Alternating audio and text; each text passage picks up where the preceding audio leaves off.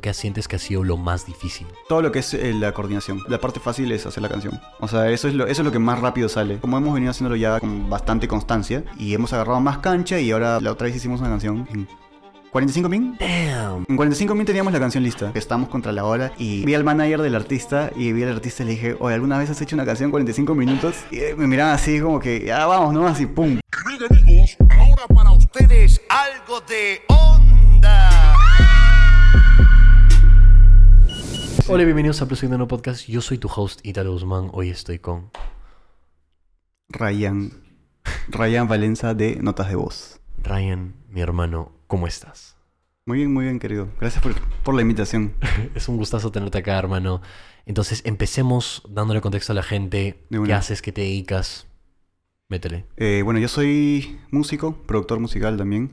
Eh, actualmente también docente, también estoy como que Ah, mira, de, profesor, Ah. ¿no? Algo medio nuevo para mí. Eh, en ¿Dónde? inst- En Leeds, Ajá. es un instituto de producción musical. ¿Y qué estás enseñando exactamente? Un montón de materias re- relacionadas a la música, Claro, obvio. felizmente, ¿no? Este, de todo. Desde teoría hasta, hasta cuestiones más de investigación como ritmos del mundo, jazz contemporáneo también, cosas así. Y bueno, nada, estoy acá por este el proyecto que me ha traído acá, me imagino, que es, que Notas de Voz. Sí, sí, sí. sí. Notas de voz. Bueno, así como te estaba comentando igual, como que Ujú. lo vi y me pareció diferente, así tal cual como te comenté en la Ujú. sala. O sea, siento que este tema de los sessions, que tú obviamente sientes, no te sientes identificado con eso, este, siento que es bien común acá en Perú, la gente como que trae ese concepto y a las justas lo cambia y es algo muy genérico e igual a lo resto, ¿no? Sin embargo, como que lo tuyo lo sentí con mucha más personalidad, único, y aparte de que, no sé, me- genuinamente me gusta la estética, y las artistas que están trayendo como que me gusta, me vacila, entonces obviamente dije, ya, de ley. No. Claro. Sí, o sea, justo, justo eso que dices, es más, justo el- todo el equipo de, de notas, que se sepa que no so- notas de voz no solo, obviamente no soy solo yo, ¿no? En los videos salen más personas, eh, tenemos un equipo de visual y todo, eh, aparte de los músicos. Eh, pero a todo el equipo yo le he dicho como que, gente, si van a, o sea, no digan session. Nunca, nunca mencioné la palabra session porque yo tampoco considero que es eso. O sea, no lo, no lo linkeo con... La, la gente rápidamente, si yo comienzo a decir eso, lo va a linkear con eso. Entonces, Totalmente. y no siento que es eso para nada, ¿no? O sea, siento que eso es otro concepto, otra manera de, de- de abarcar, ¿no? El hecho de hacer canciones eh, de manera instantánea, ¿no? Y eso es lo bacán de todas formas, porque tú también le has dado, por ejemplo, bueno, les dan nombres a las canciones, entonces eso te- ayuda como que a diferenciarte de ese concepto de sessions y toda esa joda. Sí, sí, sí, o sea, justo, o sea, igual tampoco es un beef con la session, o sea, o sea todo bien con la session, con la session me parecen bravazas, o sea, el concepto que, de Bizarrap, eso de hacer canciones que obviamente no se, no se hacen, al principio creo, creo que era más como que se hacía en el momento, yo lo publicitaba un poco de esa manera y luego fue ya mutando porque, bueno, se volvió global. ¿no? Obviamente. Eh, pero, o sea, nada, nada en contra de las sessions. O sea, simplemente siento que, que la necesidad por la cual yo fui y comencé este proyecto iba más por otro lado. Claro. No tanto por el hecho de tipo hacer, no sé, nota de voz sesión 1, nota de voz sesión 2. Y como te dices, el hecho de, te poner, de ponerle un nombre, ponerle una cara, ¿no? Ponerle, de ser gente que está tocando. Inevitablemente estoy mirando, te estoy mirando, lo estoy mirando a él, no sé por qué. Este, pero como que el, el hecho de poner una cara, ¿no? También como que lo hace menos frío, ¿no? Como Yo que la gente como eso. que entra en contacto, co- como que engancha con los músicos, con el artista. Totalmente. El nombre de la canción, se acuerda el nombre de la canción, puede decirte, no, no te dice como que session número 54. Pero a eso me refiero, que tiene más personalidad efectivamente. Y por ejemplo, todos los colores Qué que bueno manejan, toda la estética que manejan, para mí se siente como, tal cual como has dicho, más comunidad. Y para mí no se siente frío. No se siente frío para nada. Entonces, es eso. De Es una, eso, por sí. eso. Entonces, este... Qué bueno que se vea, porque es lo que desde el principio tratabas de, de- de como que ir por ese lado, ¿no? Ajá. Sí, y siento que lo lograste, o sea, de todas formas, sí lo siento totalmente distinto a la mayoría de cosas que se hacen que son como que, entre comillas, similares. ¿no? Buenísimo. Pero antes de entrar ya a lo que es nota de voz, a mí me gustaría saber, y me encantaría saber más de ti. Como que cuéntame cómo inició las cosas para ti, cuéntame desde cero cómo empieza tu historia con la música. Eh, a ver, yo... Solamente para aclarar que mi, nom- mi nombre es súper complejo, ¿ya? Y tipo, a la mayoría de gente se le se demora unas cuantas semanas en, ac- en acordarse. Mi nombre es Ryan, ¿sí? Como no, no Ryan, Ryan. Valenza. Ryan. Eh, sí, Ryan. Como Rayando el Sol, Ryan. Sí, Ryan. Literal. Es la, es la manera en la que yo le digo a todo el mundo que se acuerda. Ryan, Ryan del Sol, ya, ahí te vas a acordar. Ya. Ya, chévere. Entonces, este. Bueno, yo soy músico, productor, como te digo, y. Y al igual que justo estábamos conversando, yo también viví mucho tiempo fuera de mucho, mucho tiempo fuera de Perú. Viví siete años en Argentina. Wow. Allá, Allá básicamente desarrollé la mayor parte de mi carrera, ¿no? Musical, ¿no? Como, como músico, instrumentista, porque yo inicialmente era, soy bajista, ¿no? Eso es lo que hago. Es más, también toco con varias personas como músico de sesión, ¿no? Toco el bajo con, con Cristina, con, por ejemplo, con Cristina Valentina y con otros artistas. Y bueno, viví mucho tiempo allá. Estudié la carrera de jazz, de jazz. Ese es como que mi degree. Y, bueno, desarrollé muchas muchas de las cosas que ahora siento que, que, que aporto acá, ¿no? En, en- en- Lima y dentro de este proyecto también como que mucho lo aprendí Claro. allá. Me nutrí mucho de la, de, la, de la industria musical de allá, de la manera de hacer música de allá, de todo, el, de todo lo que es música allá. Es como que es otra movida totalmente diferente, ¿no? Con Y- respecto a la música, sí. ¿tú siempre lo tenías en claro realmente o fue algo que poco a poco ibas descubriendo? Fue como desde los 15, desde los 15 más o menos, eh, creo que un tío me dio un disco de The Doors. The Doors fue mi primera banda favorita, The Doors. Y a partir de ahí ya solo música, música. Tuve una breve, breve época en la cual tipo traté de como que hacer- estudiar diseño, diseño gráfico, pero siempre fue como que, no, o sea, no, no estoy, no estoy rindiendo acá, pero claramente es porque estoy pensando en otra cosa, ¿no? Claro. Entonces era como música, siempre música. Pero entonces Chispita empezó a los 15 años. A los 15, sí. Y lo curioso es que, bueno, ahora ya hay como que 20 carreras de música acá, ¿no? Sí. Pero yo tengo 32 y en, es, en el momento en el que yo estaba empezando a querer profesionalizarme, no había tantas posibilidades, ¿no? Recién estaban saliendo las carreras de la católica, por ejemplo, de la católica y la OPC. Y solamente había eso. Y en esa época también no es que tipo estudiar producción era como que también estaba de moda, ¿no? Y yo quería tipo ser, yo era bajista, quería tocar música original. Es, con música original me refiero a música compuesta por, Correcto, por ajá. personas, ¿no? Este, tocar en vivo, o sea, ser como sesionista. Esa era, esa era mi, mi meta en ese momento, ¿no? Y quería estudiar jazz aparte. Y no había una carrera especializada en eso acá. Entonces, Entonces yo dije, bueno, ¿qué hago? ¿Qué hago? ¿Qué hago? Tomaba clases particulares con gente que... Siempre he tomado clases con mucha gente acá. Siempre he sido de, de eso, por ejemplo, de tomar clases con todo el mundo. Oye, me gusta cómo tocas. Oye, tipo, dame una clase. Ya, clase, pum. Y esa siempre ha sido mi chispita, ¿no? De como que de curiosidad, ¿no? Con cualquier cosa, incluso con producción musical. Oye, me gusta... Oye, dame una clase. Pero yo no doy clases. Es lo que te una clase. ¿cómo dame una clase. Ya, no importa, ya, bueno. ¿Cómo funciona eso? What the fuck? O sea, cualquier... ¿Con, ¿Con qué? O sea, con respecto a pedir una clase de repente a una persona que no ofrece clases. O sea, me parece peculiar. Es, es preguntar nomás. O sea, es. Creo que la- eso, eso, eso, pasa, pues, ¿no? Como preguntar simplemente, como decir, oye, ¿haces esto? No, pero bueno, vemos Pero qué bueno. onda. A ver si funciona o no funciona. Y me he llevado buenas experiencias como me he llevado malas experiencias, pero si no preguntas, como que nunca sabes, ¿no? Bueno, creo que igual de todas formas tomas un riesgo porque no todos tienen ese... O sea, pueden ser muy Sí. buenos haciendo, pero no tienen el don de necesariamente como que enseñar. Porque creo Claro. que eso es algo totalmente distinto, ¿no? Puede a veces ser complejo. Pero pasa incluso con el trabajo también, ¿no? O sea, sí es como que, o sea, por ejemplo, acá no, creo que no hay una cultura de, de repente me equivoco, no sé, ¿no? Pero esa, esa cultura, por ejemplo, de ser asistente de, eh, en, en, en estudio, por ejemplo. O de repente, ahora que hay más estudios, de repente sí, ¿no? Pero esa cuestión de como, oh, este, so- no sé, me gusta lo que haces, quiero aprender, tipo, soy tu plomo. Mm. Ya, o sea, te ofrezco, no me pagas, simplemente voy. Yo me imagino yo como músico hace muchos años, ¿no? Tipo, soy tu plomo, ya te, te ayudo, te cargo las cosas y estoy en el concierto y veo y me gano y aprendo, ¿no? Claro, ganas experiencia. O ir a un estudio y decir, oye, tipo, puedo ir a ser asistente, no sé qué cosa, ¿no? Presentar CV. Preguntar, preguntar, básicamente, Claro. ¿no? Y siempre tuve esa, esa chispita, ¿no? Con lo, de, con lo de preguntar, pedir clases, todo el tiempo. Y siempre, lo más gracioso fue que siempre le pedía clases a gente que no era bajista. O sea, yo me dedicaba al, al bajo eléctrico, pero me interesaba más lo que hacían otros instrumentos, por ejemplo, ¿no? Ajá. Saxofonistas, pianistas, guitarristas. Entonces, es- esa fue como que inicialmente. Y cuando quise profesionalizar mi carrera, bueno, no, eh, no encontraba lo que, yo, lo que yo quería específicamente, ¿no? Exacto. Veía que estudiar en Estados Unidos de repente era muy caro. De repente podría aplicar a procesos de becas y mucha gente lo ha hecho y, y buenísimo. Totalmente. Pero no sé por qué no lo vi viable en ese momento. Fácil, eh, poca visión, no sé. Pero, este, pero muchos amigos en esa época se estaban yendo a Argentina a estudiar en un conservatorio que era gratuito y que la enseñanza era muy buena porque es uno de los conservatorios este, más como prestigiosos dentro de la carrera de, de jazz, ¿no? Claro. y veía y sacaba mi presupuesto y decía, man, ya, ellos no están pagando eh, por estudiar lo que quieren y, y- bueno, también es como que la, la economía argentina también como que un poco ayudaba, entre comillas, Obviamente. a que, a que tipo, o sea, con poco dinero pudieras vivir y no pagas estudios y es como que, pues, Cañón, te- puedes tener, claro, un- una gran eh, carrera, ¿no? Ahí. Y entonces decidí irme y me fui a Argentina edad fue eso? a los 22, 23. 22. 22, 23 por ahí.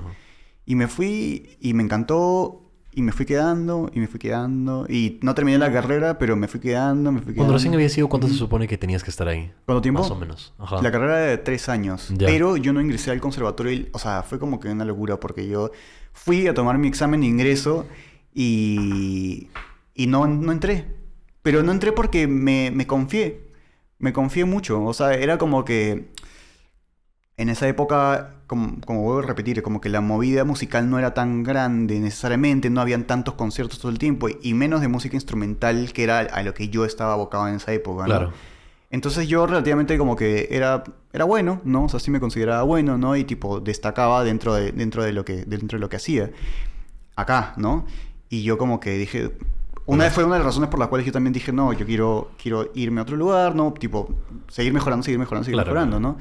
Este... Igual, igual también un poco de chivolo, ¿no? Como que, ah, te crees... Ahora, ahora lo veo en perspectiva y es como que, bueno, eso me aprendió a tiempo. Me, me enseñó varias cosas, ¿no? Pero porque fui a otro país y, y tomé el examen y no pasé, ¿no? Porque era un conservatorio en el cual era más Exigente. más exigente, ¿no? O sea, entra- habían ocho cupos, creo, para entrar al O conservatorio. sea, era mucho más competitivo. Mucho más competitivo, ¿no? Entonces habían ocho cupos para bajistas y yo quedé tipo, no sé, noveno, una cosa así. ¿Y qué fue? Y dije, "Ah, ¿ahora qué hago? Pero nada, me fui quedando y también este, un aprendizaje como...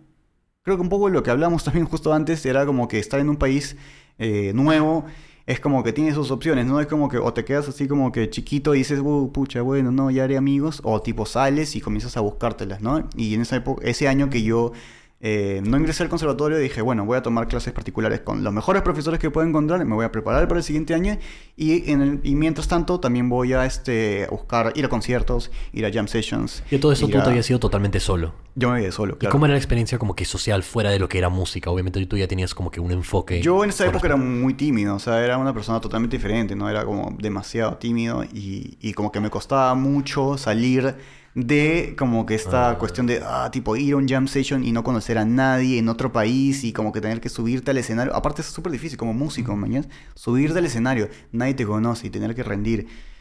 Me, me- me choqué con varias paredes ahí. También en los jam sessions el nivel es, era mucho más alto, ¿no? Entonces yo como que, tipo, también me cohibía y también me di cuenta, ok, esto te requiere demasiado demasiada disciplina y tengo que ponerme Claro, a claro, estudiar y tengo que hacer algo para poder mejorar. Entonces dije, no, voy a encerrarme. No, no, no encerrarme, no comencé a tomar clases, to- me juntaba a tocar con gente, le decía, oye, tipo, nos juntamos a tocar, ya juntamos, practicar, practicar, practicar, ir a los jam sessions, subirme, todos los jam, los jam sessions, subirme, subirme, subirme a tocar. Y bueno, así vas agarrando cancha. Pues, O sea, en todo aspecto, de hecho, fue como un choque. ¿Cómo de, to- de todas formas, fue un choque para ti. Sí, claro, los argentinos son totalmente diferentes. En, en Capital, sobre todo, o sea, el- son, es otra cosa, ¿no? El trato es, es diferente. No necesariamente, no necesariamente malo, es simplemente. Es un trato un poco más frontal, ¿no? ¿Directo? Eh, más directo, sí, yo me di cuenta qué que- forma? Por ejemplo, existe mucho el estereotipo de que el argentino es como que medio creído, medio, medio así, como que alzadito. Y, y de repente sí, pero yo lo, yo, lo, yo lo veo como un twist un poco positivo, ¿no? Como que es, son muy seguros de, de- las cosas que quieren hacer, de sus convicciones, de las cosas que te quieren decir, eh, de su- hacen valer sus, derechos. O sea, si estás en un bus y pasa algo en el bus que tipo eh, desubicado, la gente va a saltar, va a gritar, se va a parar, va a hablar por ti y es como que pasa cualquier cosa en, en- en el Estado y, y marchas, marchas, marchas, luchan por sus derechos. Entonces, en ese aspecto yo lo veo súper positivo, ¿no? El hecho de que no tienen un filtro mucho más delgado, ¿no? Entre lo que No se quedan piensan. callados. No se quedan callados. Para nada. En, en- en cambio, acá siento que es un poco, un poco más retraída esa cuestión, ¿no? Un poco más de... O sea, lo he hablado con muchas personas, ¿no? A veces pasan cosas y la gente no reclama, ¿no? Se queda como que así un poco más callada. Eh, entonces, bueno, yo también era un choque en ese aspecto, ¿no? Como que en ese trato más frontal y más de tipo, si quieres algo, hazlo, ¿no? Si quieres lograr algo, hazlo, dilo, pregunta, ¿no? Eh, y te vas a chocar con paredes, pero bueno, avanzar, ¿no? Para adelante, para adelante, para adelante. ¿Tú Eso. sentías que ese aspecto fue lo más difícil de como que acostumbrarte a la vida en Argentina o era otra cosa que de repente no... Eh, a nivel social, dices. Mm, A nivel social. Creo que sí, creo que más que nada eso, ¿no? Como que, como- y aparte como extranjero allá también es, es, es diferente, ¿no? Como que siento que tú tienes que pasar una barrera más, ¿no? Que el resto. Eh, igual Buenos Aires es una, es una ciudad bien cosmopolita, ¿no? Hay gente de todos lados, ¿no? Sí. Pero al menos yo, sí- yo sí sentía eso, ¿no? Yo sí sentía que tenía como que destacar un poquito más todavía, ¿no? Pero cuando tú Un estabas ahí, más. ¿te sentías bienvenido o lo contrario? No, yo sentía que sí estaba todo bien, sí estaba todo bien. ¿En algún momento llegaste como que a experimentar algún tipo de discriminación así? Nada, no. O sea, en algún momento me pasó, tuve un episodio muy gracioso que siempre lo cuento, que es que estaba en un bus y que estaba una, estaba una señora a, a mi costado y, y, yo, y me decía, no me acuerdo qué me preguntaba, me, me decía, pero tú qué haces acá? Y yo le ah, yo estudio acá. Y bueno, ya después de, no sé, o sea, cuatro, cuatro, cinco años allá, como que ya el acento se te va mezclando un poco, o sea, y inevitablemente cuando yo volví a Lima tenía un acento medio argentino, español, ¿no? Entonces, este, pasaba medio desapercibido a veces. ¿no? Eso, sobre, sobre- sobrevivencia, igual es eso, ¿no? O sea, es normal. Eh, y me decía, sí, bueno, ¿y tú, tú qué estudias? Ya, estoy estudiando acá en el conservatorio. Y me dice, ah, mira, qué chévere, no sé, cosas. Porque acá, bueno, vis- viste que viene mucha gente de otros países y, y comienzan a, a aprovecharse de que la, de, de la educación es gratis acá y vienen y como que... Y yo como que, ah, man", y me decía, Horrible. Sí, sí, ¿y tú, y tú de, de- de dónde eres? Y yo le decía, ah, yo soy de Perú. Y me bajé del bus. O sea, justo me tenía que bajar del bus y es como que yo soy de Perú. Bueno, ¿no? la escuché y como me fui nomás, ¿no? Eso fue lo único que en algún momento sentí algo ¿Viste de- su cara? ¿Viste su cara? cuando No, no, no, fue como que le, sonreí y le dije, Pero qué "Ah, loco. yo soy de Perú, no sé cosa", Hecho. y, me, y me fui, ¿no? Y este... Pero de ahí, aparte de eso, jamás he sentido racismo ni, ni nada, ¿no? O Ajá. sea, no, siempre me he sentido súper bienvenido allá. Y, y eso fue chévere, ¿no? Porque, o sea, rápidamente también me introducía, más adelante, ¿no? Conforme el tiempo pasaba, me introducía a diferentes grupos, eh, eh, a diferentes ambientes. O sea, tiene una movida muy grande Argentina de, de todo tipo de música. O sea, no Claro. solamente de música instrumental, que era para lo que yo fui en ese momento, sino como que movida de soul, movida de RB, movi- movida de pop, movida de, de rap, de hip hop, de trap.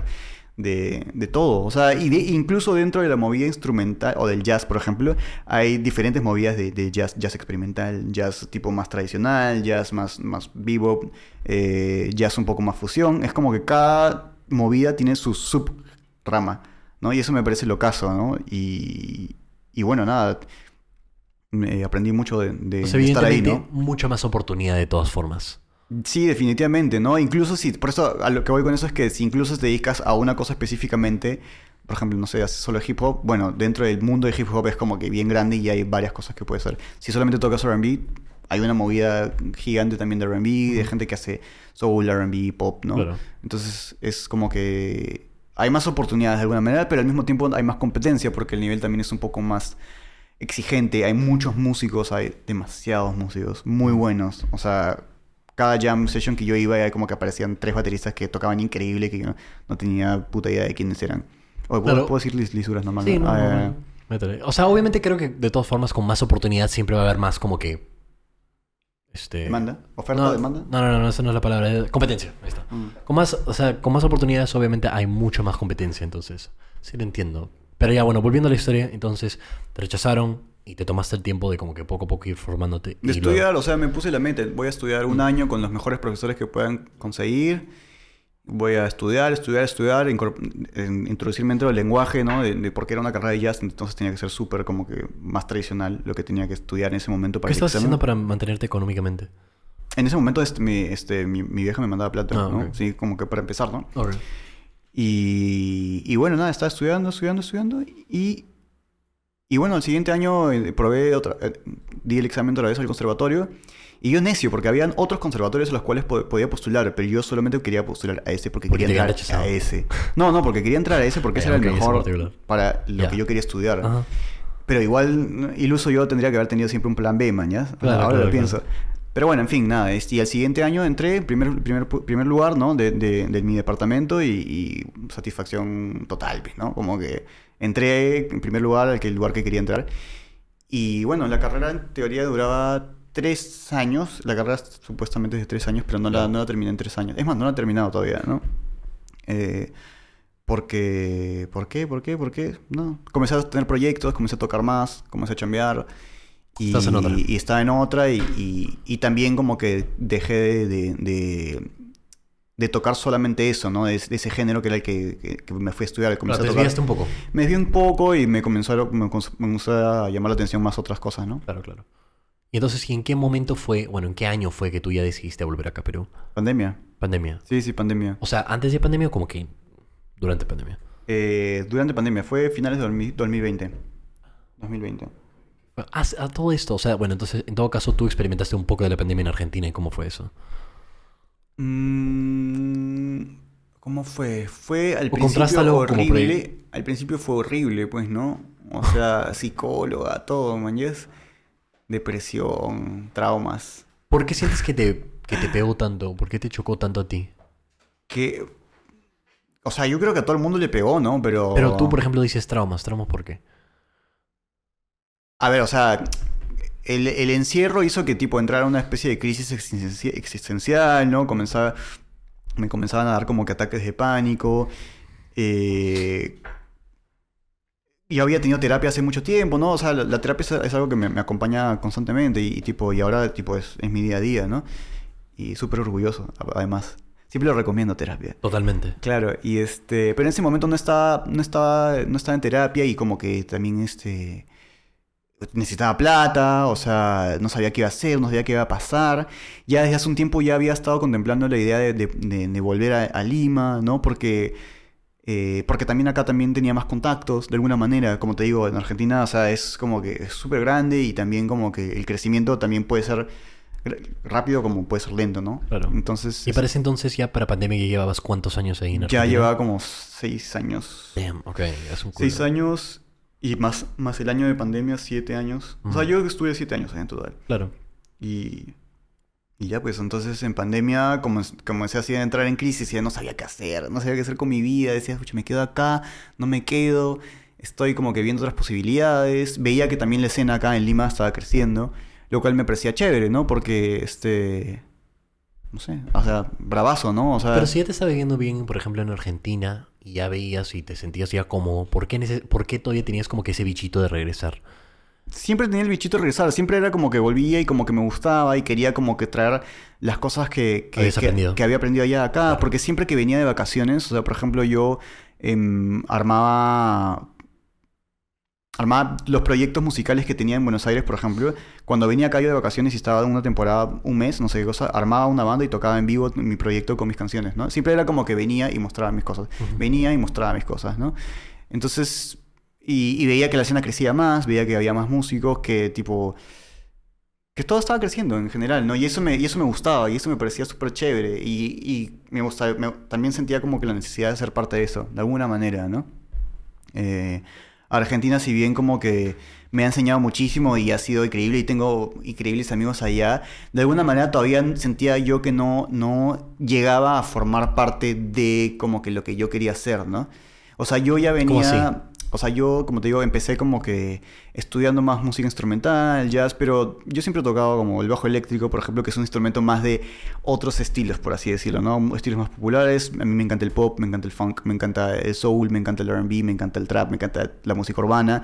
Entonces, fue una época de aprendizaje para mí, ¿no? Como que estaba muy metido en ese estilo y tocaba con muchos grupos de esa onda, ¿no? Música experimental, jazz, fusión, más, más este, contemporánea de, esa onda, ¿no? Y como cuando me comencé a abrir de ese género y como que ir hacia lo que, lo, lo que yo más quería, eh, nunca llegué específicamente a encontrar un nicho en el cual como que yo encajara, ¿no? Eh, si bien sí tocaba con personas y con, y con artistas y sesionaba, ¿no? Lo que se llama como música, músicos de sesión, ¿no? Grababa y todo. Este... Veía que, veía que acá en Lima tipo también la- había posibilidades chéveres, ¿no? Como que y también como que en un momento de la pandemia tenía, también tuve esta cuestión de como que estar más cerca de la familia. Como que una de las, una de las, de las cosas que, de los mensajes que tuve cuando, cuando hice ayahuasca, así. ¿Es ayahuasca? Hice ayahuasca en Argentina, aparte. ¡Qué loco! Logazo, sí. No fue en la selva, no, no fue en la selva, no fue nada. Fue en un, este... fue en un... Un grupo de, de psicólogos que, tra- que trabajaban con la planta como, como medio de, de su trabajo, ¿no? ¿Cómo Como- llegaste ahí? Bueno, primero todo, ¿cómo Sí. llegaste a la decisión de tú como que decir, a lo mejor yo quiero probar ayahuasca? A lo mejor... Porque venía en una época de experimentar varias cosas. O sea, como te decía, estaba como que... Pero ese es- entonces ya había pasado la pandemia, antes pan- de Fue pandemia. durante pandemia. Fue durante, Fue durante pandemia. Sí, Ah, durante ok, pandemia. chévere. Entonces, este, yo ya venía explorando un poco conmigo, ¿no? O sea, como Claro, que qué son las cosas que quiero, estos ataques de pánico que me daban, ¿no? Por ejemplo, eh, Mm. ver, ver la razón. Pero ¿no? entonces tú sientes que recurriste a ayahuasca como para encontrar la solución un poco a tus problemas.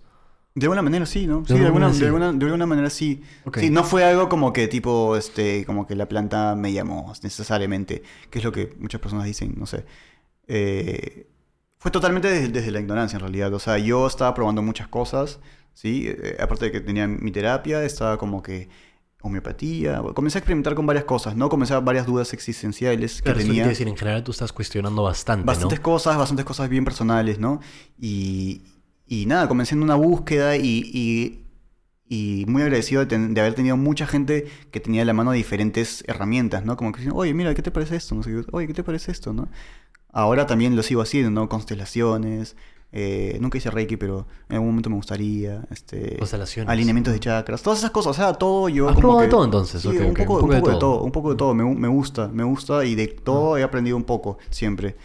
Entonces, en esa época estaba muy en eso. Y bueno, en- llegué a lo de, llegué a lo del el ayahuasca, ¿no? A través de un amigo Ajá. que lo había hecho con, y que se había sentido súper. Y, y me explicó un poco que es este grupo de psicólogos que trabajan con la planta. Entonces yo dije, ah, maña, me parece chévere, me parece interesante. Me da un poco de miedo, obviamente, pero, pero lo hice, ¿no? ¿Qué era lo que pensabas? ¿Qué te generaba miedo exactamente? Y todo lo nuevo un poco, un poco te da... Totalmente. te da Pero que poco- tú, que habías ¿no? escuchado con respecto a la planta, que te generaba a ti ese miedo. Eh, yo creo que el mayor miedo y, y lo que la mayoría de gente le da miedo de este tipo de, de- de procesos así sanatorios, como quieras decirle, es este es un poco la pérdida del control. O sea, el perder el control creo que es alguien es algo que a la mayoría de gente le da miedo, ¿no? El no saber cómo va a reaccionar, el no saber qué va a pasar. ¿Tú sientes que la ayahu- ayahuasca es netamente como que un método de sanación? Yo no soy experto en ayahuasca, tampoco voy a- pregunto, no, pero te pregunto desde tu perspectiva. Yo sé sea, que tú no eres un experto. Claro, o sea, no me quiero mandar a, a dar un mensaje cuando realme- realmente yo te digo como que yo llegué a la ayahuasca desde un poco Pero desde- ese es tu desde- punto de desde- vista, ojo, por, por eso te ¿no? pregunto. Eh, yo creo que para algunas personas sí. Yo creo que para algunas personas sí. Y, y yo creo que también tiene que haber un, pro- un proceso de, de pre- de preparación. Por ejemplo, yo siento que yo no estaba necesariamente preparado ¿Por qué? para hacerlo. Eh, ¿Qué por- significa estar preparado? Creo que hay un laburo personal, ¿no? Hay un laburo personal eh, tipo... mm, tanto consciente como inconsciente, ¿no? Ah, No, no podría, no podría, de verdad no podría darte una explicación específica de eso. Fue mi proceso y te puedo hablar de simplemente la experiencia que tuve. Eh, me dio cosas positivas, me pasaron cosas que me asustaron también, ¿no? Porque es un proceso fuerte, ¿no? Es como que ves cosas, sientes cosas, es demasiado intenso y, y el lugar en el que yo también lo hice y, y el contexto en pandemia también fue intenso. Entonces como que solamente te puedo hablar desde mi experiencia. cuéntame el viaje.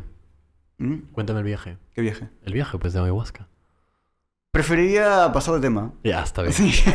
O sea, es que es, es- es demasiado, son demasiadas cosas, sí. Mm, Es que creo que, bueno, tocaba ese tema porque a mí en general siempre me ha causado un poco ruido. Bueno, ahora porque siento que muchas personas recurren a la ayahuasca. Como, a- como la solución. Claro, o droga, o sea, simplemente como que sustancias psicoactivas como para solucionar algo. Y yo creo que la planta es algo mucho más que eso. Sí, Y no seguramente. creo que es netamente eso. Y creo que muchas veces como que simplemente recurren a eso porque dicen, ah, no, sí, me va como que solucionar Por los eso problemas". digo que Y también- ese es el conflicto que yo tengo. Claro, por eso digo también creo que este, haciendo un poco de acuerdo contigo es que creo que sí debe haber, haber un tipo de preparación, mañas, para eso. No solamente como que preparación física, porque si tienes una preparación como que medio que física para, para eso, sino como que una algo más este sostenido, ¿no? Como que para llegar a eso. Porque sí también creo que tipo, como simplemente, ah, esto me va a solucionar la vida, creo que no es así, ¿no? O sea, porque al fin y al cabo yo, después de que hice, me sentí increíble, ¿no? O sea, tuve una, sens- tuve una sensación de, de, de- de ali- de alivio y de, y de, y, y de felicidad bravazo, ¿no? Durante dos semanas. Habré estado tipo así, clean, me sentía el rey. Ajá. Pero luego fue pasando el tiempo y comenzaron a volver esas sensaciones. ¿Por qué? Porque obviamente la solución... o sea, habían cosas mucho más profundas que yo tenía que... Correcto. ¿No? Es, fue algo como un poco superficial, de alguna manera. Qué interesante Pero que es una digas experiencia personal, como te digo. Yo, Claro, totalmente. Cada persona tiene una experiencia diferente y yo ta- tampoco tengo un- una definición o específica de lo que es el ayahuasca y para qué es el ayahuasca. Simplemente fue el momento, acepté vivirlo y lo viví y lo transité y aprendí de eso. Simplemente. Entonces, tampoco Válido. soy quien para recomendar ni nada. Claro, ¿no? válido. Y usualmente una. Una. Sí. Bueno, no, o sea, solo, solo tocaba ese tema porque me parecía interesante y creo que sí, o sea, qué bueno que de todas formas lo, lo has dicho así, porque sí siento que es una experiencia totalmente personal, no es lo mismo para todos. Totalmente. Y creo sí. que para mí es importante de todas formas recalcar el hecho de que creo que cada uno también puede recurrir a diferentes métodos como para so- solucionar problemas, que no necesariamente sea eso. Ojo que yo simplemente creo que deberías de poder consumir lo que se te dé la gana, solo que creo que no deberías de buscar eso como que tu primera solución. No, Claro. no siento que es lo más lógico. Para mí. Sí, sí, co- como te digo, yo estaba en un momento de, de- de experimentar, ¿no? Claro. Y, de, y, de, y de ver diferentes procesos, diferentes cosas, estar abierto un poco Pero qué también bacán a que eso. hayas es- estado abierto a tantas cosas, porque por ejemplo, es que bueno, o sea, no, no me imagino probar de tantas cosas, por ejemplo, lo que has dicho ahora, o sea, es, es loco. Sí, sí, es lo... Pero, o sea, no solamente como cosas como la ayahuasca, ¿no? También como te digo... A eso me refiero. Diferentes tipos de, de terapias holísticas. ¿no? Claro, Por eso me ejemplo, refiero. Que no, tienen- que no involucran ningún, este, ningún, Totalmente. ninguna planta ni nada, ¿no? Son cosas más, este... Como, ¿Cómo sería? Más, este... eh, No sé si espirituales o más que, Sí, más que ver con... Bueno, es holístico, ¿no? Sí. Este, pero a eso me refiero, o sea, eso requiere bastante apertura. Sí, tal cual, tal cual, ¿no? Y en, y en momentos de... Momentos de... ¿Cómo se dice? De depresión o de, de estar como que conflictuado, también uno recurre a ciertas cosas, ¿no? Claro, totalmente. Mucha gente también recurre a, la- no sé, a la iglesia, ¿no? Por ejemplo. Y es totalmente válido también. Entonces es como que cada persona tiene, vive una, una, una experiencia diferente. Claro, cada ¿no? uno tiene su proceso. Tal cual. Ya ve como que qué herramientas le van a ayudar. Sí, Pero bueno, cual. el hecho es que ya regresaste y regresaste en pandemia todavía. Acá en Perú. pandemia. ¿Y qué fue? ¿Cómo fue ese choque? Un poco. Acá en Perú, porque obviamente ya viviste un poco de la pandemia en Argentina. Sí. Te sentiste mal, estabas pasando Pero, por fue, ese... lo, pero eh, eh, fue lo caso porque en Argentina igual como que, o sea, era pandemia, pero igual eso no frenaba a la gente de hacer arte o de hacer cosas. Yo sentí que acá un poco la pandemia, lo, lo veía de lejos, ¿no? La pandemia así como que mató mucho el espíritu, ¿no? Y como que no se podía hacer nada. Realmente no se podía hacer, no te dejaban hacer nada. Había más restricciones acá en Perú que en Argentina, sumo, ¿no? Yo creo que eran las mismas restricciones, pero... Ya. Pero la gente igual hacía... bajoneó mucho acá. allá creo que hacían igual aún así se imponía. Era un poco lo que te decía. Yo siento que esta cuestión del, del- del argentino de seguir buscando la manera de manifestarse o de hacer arte o de hacer cosas es- es- era, era totalmente latente en ese momento, ¿no? Por ejemplo, me acuerdo que era pandemia, no se podían, no, no se podían, no podían haber gente en discotecas o Ah, en claro, bares o lo que sea. Pero eh, a cinco cuadras de mi casa había un parque gigante que es el Parque de los Andes, creo, que queda en Chacarita. Y en ese parque, un grupo de gente llevar- llevaban unos monitores gigantes de. y como un DJ. Y tipo, hacían fiestas de electrónica al aire libre. Porque era como que. Sí, sí, vacío, vacío legal, man. ya Ajá, claro, claro. Pero acá en un parque que te botan, pues, ¿no? Claro. Te echan. No, no, te, no, te, no te dejan, ¿no? Ayer, tipo, estaba en Barranco y, tipo, unos chicos se, se pusieron a hacer este breakdance, ¿no? Al lado del, ¿Qué, los puente- del, del puente de los, de los, el puente de los, de los suspiros. Y, y lo votaron, así, tipo, dos segundos y vienen los serenos y lo votaron. Y yo decía, wow, pero la, la gente estaba aplaudiendo, era increíble, mañana. Y lo votaron.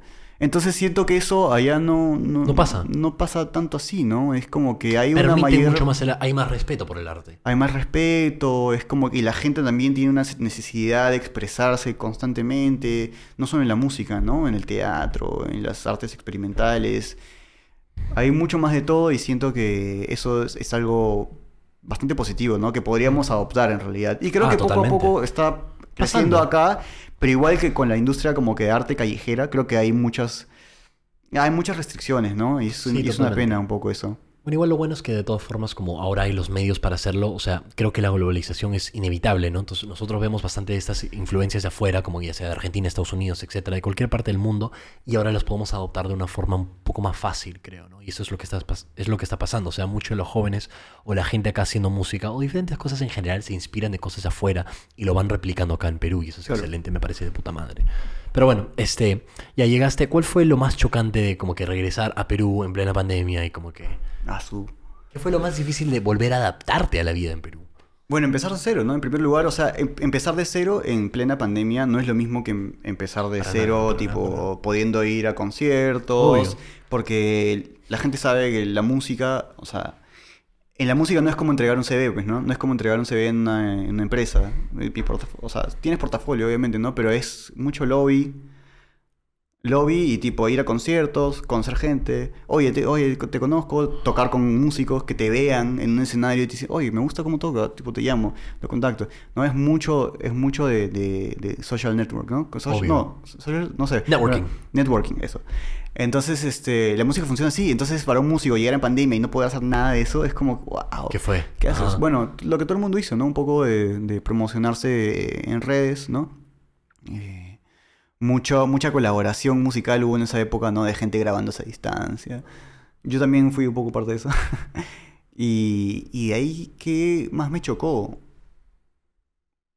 Bueno, no, no ¿En me qué acuerdo. espacio emocional estabas en ese momento? No, estaba bien, estaba bien. ¿Ya estabas estaba- bien? estaba- sí, estaba tranqui, porque fue, fue como que chévere que después de todo mi búsqueda, eh, mi búsqueda en, en- en Argentina, este, en un momento yo estaba por sacar mi primera canción, por Ah. ejemplo. Estaba mi primera canción autoproducida y compuesta por mí y mezclada, todo. Entonces, que era un reto que me había puesto, ¿no?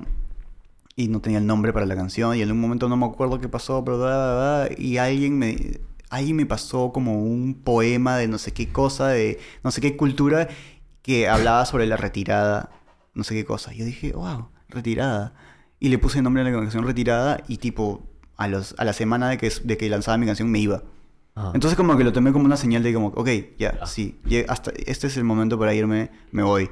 Y, y me fui. Entonces como que de alguna manera me sentía como que bien, ¿no? Y cerraste también esa etapa. Cerré, cerré esa etapa, cerré Claro. esa etapa, quería estar como, te dijo, como te digo, quería estar como con mi familia, ¿no? Después de todo esto, quería, tuve la, la resolución también de que quería estar más cerca de mi familia de alguna manera. Creo que como todos, claro. Y bueno, entonces como que llegué tranquilo de alguna manera, ¿no? Pero sí como que a buscármelas, ¿no? O sea, a escribir, mucho escribir, oye, tipo, estoy acá, no sé qué cosa, pucha, puedo hacer no sé qué cosa, oye, bla, bla, mucho escribir, escribir, escribir, contactos, contactos, contactos, para que la gente sepa que estás acá, porque si no había conciertos, no te ven tocar, no, no hay nada, es como que, ¿cómo, ¿cómo haces, no? Es- era muy difícil. Eso en primer lugar. Luego también eh, tuve que medirme un poco en cuestiones de, de, de- Siento que soy una persona bastante directa, ¿no? Pero siento que viviendo en Buenos Aires como que me volví mucho más directo, ¿no? Y creo que acá hay una cuestión de que también cuando eres muy directo, la gente como que se ofende Sí, sí, sí. sí. se ofende un poco y, y eso lo tuve que minimizar un poco, ¿no? Eso también fue un poco duro. Es un poco duro todavía. Hasta ahora siento que es un poco así para mí. Em, ¿Qué más? ¿Por qué te sientes incapaz de ser directo acá en, en Perú? O sea, No, yo, sí yo lo, entiendo sí- que la sí gente, lo soy, sí lo soy. ah, Solamente que siento que a veces cuando eres muy directo con las cosas, la gente se ofende, pero la eso no es tu gente problema. como que, ah, sí, sí, no sé. pero eso no es tu problema.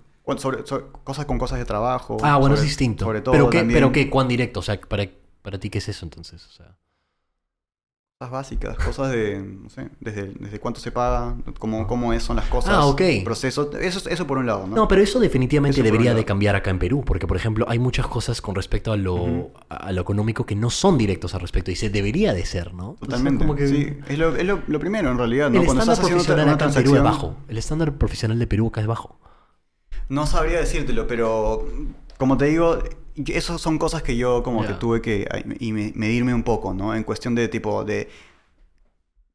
También con una, una- algo que desarrollé a manera de como que de que de resaltar un poco más mi, mi personalidad en- allá por ser extranjero y por tratar de encajar, tuve como que tipo inflarme un poco y tratar de como que de ser poco no sé, como que soldarme más porque como yo te digo, cuando yo me fui era un poco era mucho más tímido. Entonces tuve que, siendo una persona tímida en un país donde la gente es mucho más extrovertida, tuve que como que desarrollar Obvio. mi personalidad mucho más para poder destacar de alguna manera. Y eso se me quedó y lo fui desarrollando poco a poco más. Tanto que en un momento ya como que digo, como "Oh, creo que ya me estoy pasando, ¿no? Como que tengo, creo que tengo que no puedo ser tan confianzudo al toque, ¿no? Porque yo llego y soy conf- súper confianzudo con la gente, ¿no? Es como que al toque ya te estoy conversando, oye, sí, no sé qué cosa. Y, a- y es gracioso porque a veces, ahora, incluso ahora, mucha gente me dice, oye, qué loco, ¿cómo puedes llegar a un lugar y ya estás conversando con todo el mundo? Y yo como que no me doy cuenta, ¿no? Es como que ya para mí es un poco natural, ¿no? Claro, bueno, de todas formas, y esa herramienta la tenías que desarrollar estando Pero allá. por, pero por, Por otro necesidad. lado, yo todavía siento que soy súper introvertido, ¿no? Mira. Pero tengo esta cuestión de como que de, sobre- de supervivencia que es como que he desarrollado. Es como que llego y ya converso contigo, hoy sí, te converso, hoy sí, no sé qué cosa, hoy, y ya estoy conversando con todo el mundo. Ajá. Pero es como que, no sé, ah, no sé si has visto el meme de tipo, los, los- Claro. cómo es un introvertido en una fiesta. Sí, tipo ¿cuál? está, que está así, está toneando, no sé qué cosa, entra al baño, cierra la puerta y hace como... sí, sí, sí, sí. sí. A veces me siento un poco así, alucinado. Como Yo que es como que, así. es como que, ah, sí, tengo que poner mucha energía, ¿no? Entonces es, es, es loco, ¿no? Cuesta, claro, te- Cuesta como que drena un es como que tienes una batería social y te la drena un poco. A mí me pasa lo mismo. Yo, por ejemplo, no soy mucho de ambientes de así como que de fiesta y me cuesta bastante, ¿no? Este, obviamente, por ejemplo, con el podcast, el podcast me ayudó un culo a ser un poco más este extrovertido. De hecho, yo consideraba que yo era extrovertido antes de venir acá a Perú, pero como que Perú me la bajó Maña, qué loco, por el choque y todo eso. Pero bueno, ahora Qué ya loco. como que estamos más en un punto Ya te equilibraste. Ajá, se podría decir. Sí, sí, sí, sí, sí. Yo también te sentí como que en un punto medio. No Ajá. te sentí tampoco ni muy extrovertido ni muy introvertido. Claro. En el medio, punto Buenísimo. Ahí quiero estar. Ajá. Punto medio. medio. Ajá. Te sentí balanceado.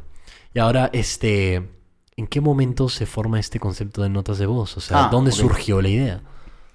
La idea surgió en base a varias necesidades en realidad, ¿no?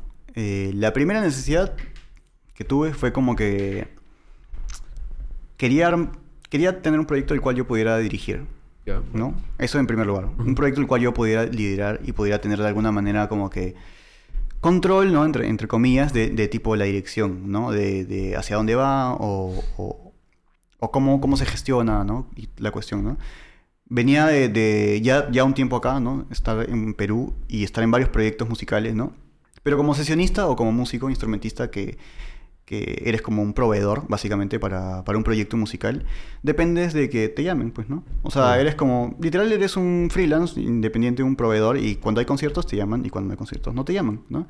Entonces, este, no había tanta constancia de, de, no sé, de shows, por ejemplo, como yo hubiera querido, o constancia de, de, de estar presente en el proyecto, ¿no? Porque algo que, bueno, está pasando acá mucho con los artistas es que eh, tienen su carrera solista, ¿no? Y, y creo que hay mu- y, y le dan más punche a las redes, ¿no? Y a los lanzamientos que al show en vivo necesariamente, ¿no? Y sobre todo show en vivo con banda. ¿Por qué? Porque es un presupuesto, pues, ¿no? Tener una Totalmente, banda, ¿no? Entonces claro, claro. como que es... Muchas veces tienen como shows, este... Con vistas, ¿no? Lo cual está buenísimo, o sea, y me parece bravazo, porque es como que es, es un nuevo formato y chévere, ¿no? Pero bueno, como que el formato banda está como que un poco relegado, ¿no? Sobre todo por el, tipo de música en el cual yo estaba como que tocando un poco más, ¿no? Un poco más, este, no sé, indie o pop o urbano, ¿no? Más que, esa es más como la onda que en la que siento que yo me manejo, ¿no? Eh, como instrumentista. Entonces quería básicamente tener un proyecto en el cual yo pudiera ser el que, tipo, liderara de alguna manera Claro. y decidiera como que, ok, tipo, hacemos esto, hacemos esto, tocadas, buscar tocadas, ¿no? Eh, pero esto se mezcló con el hecho de que yo también, cuando llegué acá, y yo ya venía produciendo música desde hace unos años, estando en Buenos Aires, y yo dije, yo, quiero llegar acá y quiero producir artistas, ¿no? Quiero producir a varios artistas, entonces, este, dije, ¿cómo puedo hacer eso? De manera rápida si nadie me conoce. Si nadie, nadie me conoce mi chamba necesariamente porque tampoco es que haya lanzado mucha música con, con eh, bajo el nombre de algunos artistas como yo como productor. Todavía no había mucha presencia. No. Entonces dijo, ¿cómo hago eso? Tengo que hacer un proyecto. Eh, yo siempre soy de hacer proyectos, proyectos, proyectos, ¿no? Siempre he tenido varias bandas. Y lo gracioso es que todas las bandas que he tenido, nunca ninguna banda tenía mi nombre. Siempre he sido bandas como grupos en los cuales yo componía, yo dirigía, yo producía, pero ponía un nombre, ¿no? Ah, Como que me gusta esa cosa de, de- también de comunidad, ¿no? Mm. O no sé si también me estoy escondiendo, ¿no? Como que, ah, no quiero... ¿No te gusta estar como que en el... como al frente, se O podría sea, decir? sí, un, po- un poco sí, ¿no? Pero es como que es, es, es raro, es, es un poco raro porque sí y no, me gusta también que, que tener esa cuestión de como de, de comunidad, pero sí, también de repente es un miedo mío, ¿no? Como Ah, estar mira, como que enfrente, ¿no? Claro, claro. qué sé yo. Eh, entonces, este, bueno, tenía eso y también el hecho de que quería producir artistas y al mismo tiempo quería tocar, ¿no? Porque, o sea, soy, al fin y al cabo también soy músico y me gusta tocar y me gusta y me he desarrollado en un contexto musical en el cual la interacción musical entre músicos, o sea, tipo en el jazz y todas las y todas las músicas que, que te digo que venía tocando en, en, en Argentina, que había estudiado, es mucho de interacción, interacción entre músicos impro, jam, ¿no? Este, improvisación, composición Mm. espontánea en tiempo real, lo que podría decirse, ¿no? Eh, entonces, yo- me encanta eso, ¿no? Entonces quería hacer un proyecto también con músicos. Entonces ahí se me ocurrió, ok, voy a hacer justo esto que hablábamos, ¿no? De las sesiones, ¿no? Que un poco de repente nació de una, una idea por ahí, ¿no? Dije, Obvio. ok, quiero hacer beats, ¿no? Como que quiero hacer como que componer música con un- en un grupo, en un contexto musical, con músicos, y quiero que se suba alguien encima a rapear. sea, claro. En principio era como que a improvisar. Porque dije. Improvisar. Porque dije, o sea, alguien que haga freestyle. Ah, Esa fue mi idea principal porque dije, yo quiero que de una juntada poder sacar varios contenidos o varias, o varias, varias cositas, ¿no? Varias propuestas, ¿no? Entonces dije, ¿de qué manera puedo hacer eso sin que, sin que necesite tanto ensayo, sin que le quite tanto el tiempo a los demás? Porque mi, una de mis prioridades, y la que es hasta ahora también una de mis prioridades, es que no le quiero quitar tanto tiempo a la gente, ¿no? O sea, va, Sí, o sea, quiero como que tener una juntada y que una juntada salga tener un producto. totalmente. Eso es lo que yo quiero, ¿no? Optimizar tu tiempo. Optimizar mi tiempo, pero al mismo tiempo siento que, a diferencia de los proyectos musicales eh, en los cuales, de banda, por ejemplo, en los cuales tienes que ensayar, siento que la, la no la retribución, como que el, ¿cómo se dice? Como que el, el premio, ¿no? ¿cómo le podría hacer? Recompensa. La recompensa ahí está, como que la recompensa es, por ejemplo, cuando estás con una banda, ensayas, ensayas, ensayas, ensayas, y la recompensa cuál es? Es el vivo, ¿no? El concierto, ¿no? Mm. Tocas el concierto, ah, buenísimo. La- es como que te sientes bien, mañana sientes como que todo el esfuerzo que hiciste. Pero el concierto pasa, pues, ¿no? Porque el concierto, este, pasa una vez, hay fotos, hay videos, pero sí, se va diluyendo. Hasta que hay otro concierto. Ok, en ese concierto, ok, este proyecto sí, va, va con todo, ¿no? Pero siento que el proceso de, de- de- de ensayos y todo ese proceso de, producción, ¿no? Previo, es bien largo, ¿no? O sea, por ejemplo, en el teatro. En el teatro ensayan meses. Meses de meses. Claro. Para una temporada de no sé cuánto tiempo, no sé, un mes, dos meses. Y, y buenísimo, ¿no? Como que en ese periodo de, de- ah, se aprende y todo lo que quieras. Pero entonces yo quería algo que sea remunerado inmediatamente. Mm. Para los músicos. Porque los músicos este, necesitamos Obvio. eso, necesitamos como que la el treat, mañas, el, el caramelito, no sé, mañas. Entonces yo dije, quiero hacer un proyecto en el cual me junte con los músicos y de una juntada tener un producto, tener una canción, tener un video. ¿no? Y que esa canción salga al mundo, ¿no? Y queda documentada, porque si no es efímero, si tú tocas un concierto y no grabas, es efímero, queda ahí en el aire, ¿no? Y bueno, el proyecto se va desarrollando, obviamente, y tocar más en vivo, y tocar más en vivo, y es un plan a futuro, ¿no? Pero entonces si tienes una recompensa automática es como que, ah, se siente, Claro, se siente chévere, man. Sí, Es- obviamente, obviamente. se siente, se siente bravazo. Sobre todo en, en un contexto en el cual, como Perú, no se graba tanta música instrumental, ¿no? Es más que... o sea, los artistas independientes sacan temas todo el tiempo. Y me parece increíble.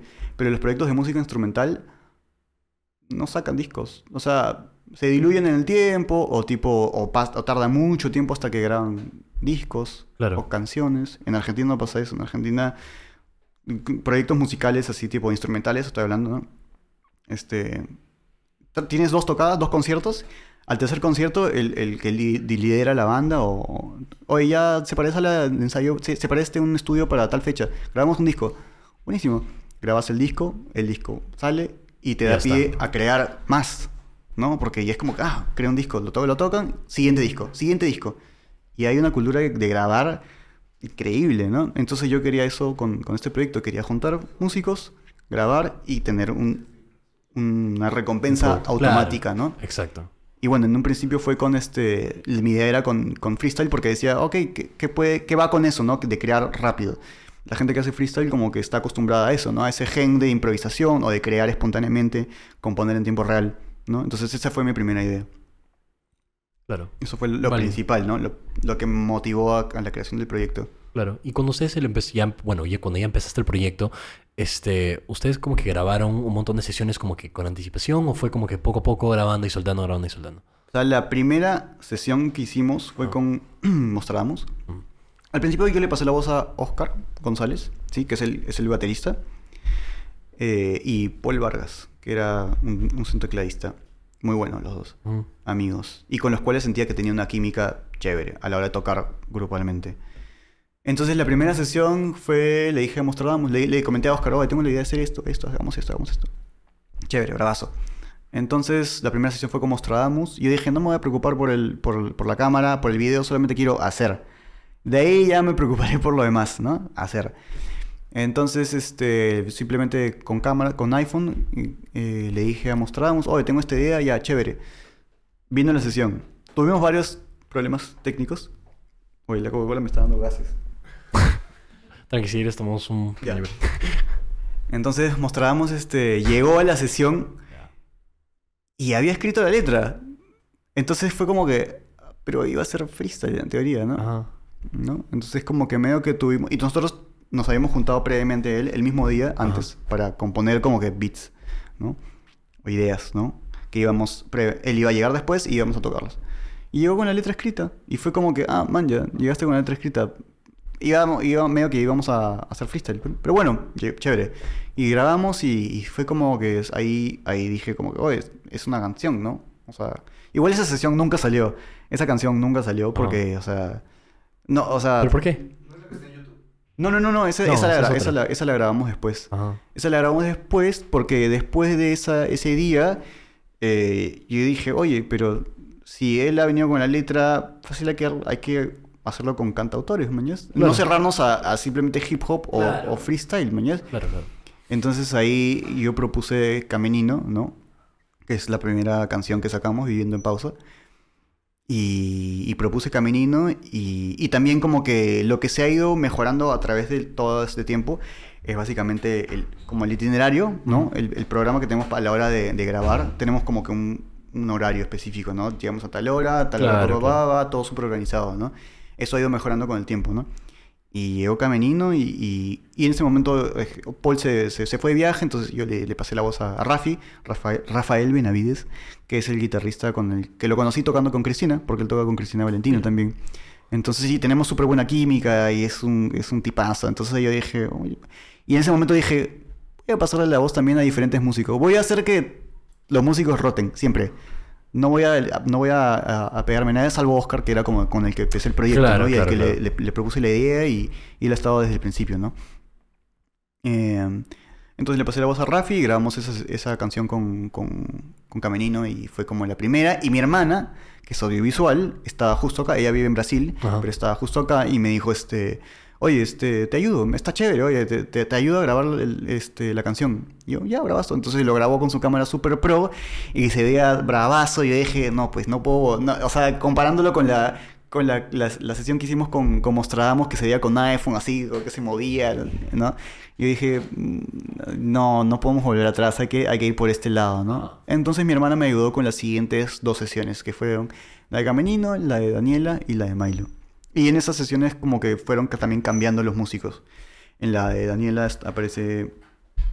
Oscar no pudo ir y aparece Jem, Jem Hayes, creo que así se pide. Todo. Bueno, eso. Ajá. Te iba a preguntar, hasta ahora, o sea, cómo han ido manejando el formato, ¿qué sientes que ha sido lo más difícil? Mm, el... Todo lo que es eh, la coordinación. Todo lo que... Lo- o sea, te, te diría que la, la parte fácil es hacer la canción. Mm. O sea, eso es lo, eso es lo que más rápido sale. O sea, literal, y como, como, como hemos venido haciéndolo ya con, con bastante constancia, eh, cada vez obviamente hemos ido agarrando más cancha y es como que las ideas salen más rápido. Aparte, en un, después de la, la canción con Caminino, eh, había muy buena onda, muy buena química con Rafi. Entonces yo, yo le dije, oye Rafi, tipo, para que formes parte del proyecto. Y, y entonces ahora también Rafi como que se armó como un grupo, ¿no? Claro, Una claro. constancia, eso también ayudó. Pero... Entonces, bueno, es- eso solamente para decir que la, la música es como que es lo que sale más rápido en realidad, te diría. Y, y hemos agarrado más cancha y ahora, no sé, la otra vez hicimos una canción en 45 min. Damn. En 45 min teníamos la canción lista. Al toque. Sí, teníamos, le, le hicimos. Tipo, aparte tuvimos unos problemas técnicos y era como que estábamos contra la hora. Y, Y se y- metieron y yo vi, vi al y- manager, vi al manager del artista y vi al artista y le dije, oye, ¿alguna vez has hecho una canción en 45 minutos? y eh, me miraban así como que, ya vamos, ¿no? Así, pum, pum, pum, pum, pum, pum, y cerramos la canción al toque. Fue chévere, fue chévere. Entonces, Pero ¿cuál este, suele ser como que el tiempo promedio? Obviamente esa fue como que una circunstancia distinta. No, ahora las hacemos literal como que con una hora y media. Ah, la mierda. Una hora y media. Pero es que, o sea, hay que pensar que también, o sea, es como que somos varias cabezas. O sea, yo estoy ahí como dirigiendo, ¿no? Ajá. Pero somos varios músicos, ¿no? Ahora también está, está Daniel, es, que está en, en los teclados y, y sintetizadores, ¿no? Eh, entonces, son, hay varias propuestas, ¿no? Hay varias propuestas, entonces como que... Y hemos aprendido también a, a filtrar bastante rápido. O a decir como que por acá es, vamos, vamos por acá. No funciona, boom, vamos por acá. Y en como que cada uno, de- y, y todos dentro de su, de- dentro de su rubro son muy, muy capos. O sea, Oscar es un baterista increíble y toca con un montón de gente y sesiona un montón, graba un montón. Es, es muy crack. Eh, Rafi, como te digo, es tipo, toca con Galabrie, toca con Clara Yolks, toca con Cristina Valentina, tipo, es, es un crack. Y también, también este, compone y produce. Es un crack. Daniel también toca con un montón de bandas, es súper pro, toca increíble, ¿no?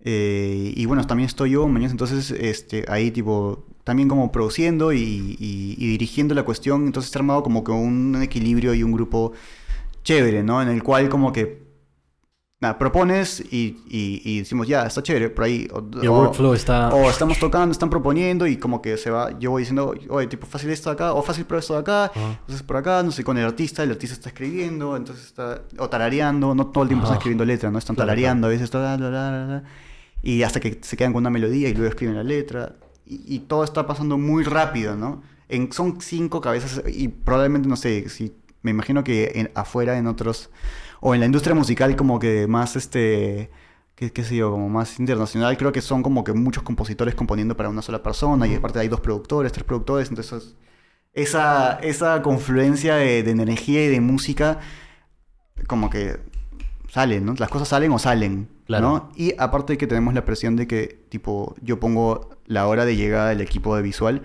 a cierta hora específica, ¿no? Entonces sí o sí tiene que Entonces está todo cronogrameado, ¿no? Tipo, hay hora de llegada, yo sé que van a llegar tarde todos, así que pongo tipo más allá el inicio de, de- de compo, ¿no? De seteo y, y empezamos a componer, pa, pa, pa, pongo un rango. Antes era mucho más largo, era como que yo lo ponía hasta las 6 de la tarde, eh, porque también tenía, este, pensaba mucho en la luz de día yo y Ah. en que de repente no teníamos las luces o los equipos. Claro. Entonces dije, ya hasta las 6 máximo podemos hacer, entonces programa todo. Pero ahora es como que a las, a las 9 de la mañana es la hora de llegada de todos. Y todas las, y todas las, las sesiones son así, 9 de la mañana. Y todo el mundo me dice, "Oh, ¿por qué tan temprano, bro? Y yo, porque 9 de la mañana, pues. O sea, si No te dicen... temprano, pero... si te- bueno, pero mucha Pero gente, músicos. no sé, músicos, Sí, no sí, sé, sí. man, ya- No, sí, no, para músicos es distinto. para músicos es, diferente. es- Entonces, yo siempre he pensado como que si dices 9 de la mañana, la gente se lo toma más en serio, man. Mm. Porque es como que sábado 9 de la mañana, ah, la miércoles. No puedo salir el día siguiente. Ah, no puedo, no sé, no me lo puedo pegar al día anterior, no, o sea, tengo que dormir temprano, ¿no? Es como. O. Creo que lo toma, se toma un poco con más seriedad, ¿no?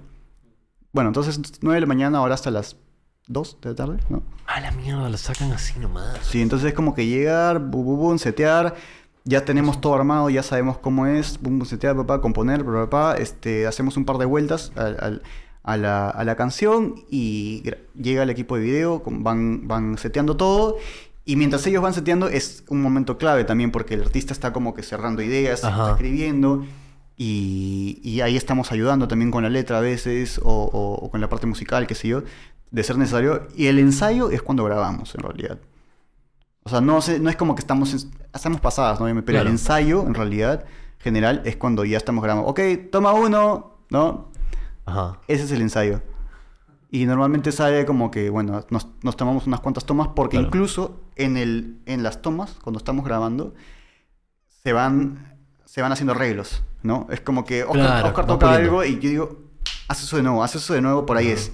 O Rafi toca algo y dice como que, oye, creo que por ahí es, por ahí, es", ¿no? O se les ocurre, o se nos ocurre algo, este, a Daniel se le ocurre algo y es como que bravazo, ¿no? Ajá. Entonces en Y lo puliendo las- con cada toma, claro. se va componiendo, se incluso se va componiendo y se va rearreglando en cada toma. Y el artista también se va soltando, obviamente, Mm. Obvio. ¿no? Primera toma, segunda toma, tercera toma. Ya es otra onda. Entonces es como que ya estás, eh, tipo, la cámara, tipo, da la hora, no sé qué cosa. La adrenalina hace que notas de voz funcionen, mañas. Aso. La adrenalina de tipo, ya, tipo, a las Ah. tal hora se tiene que ir tal.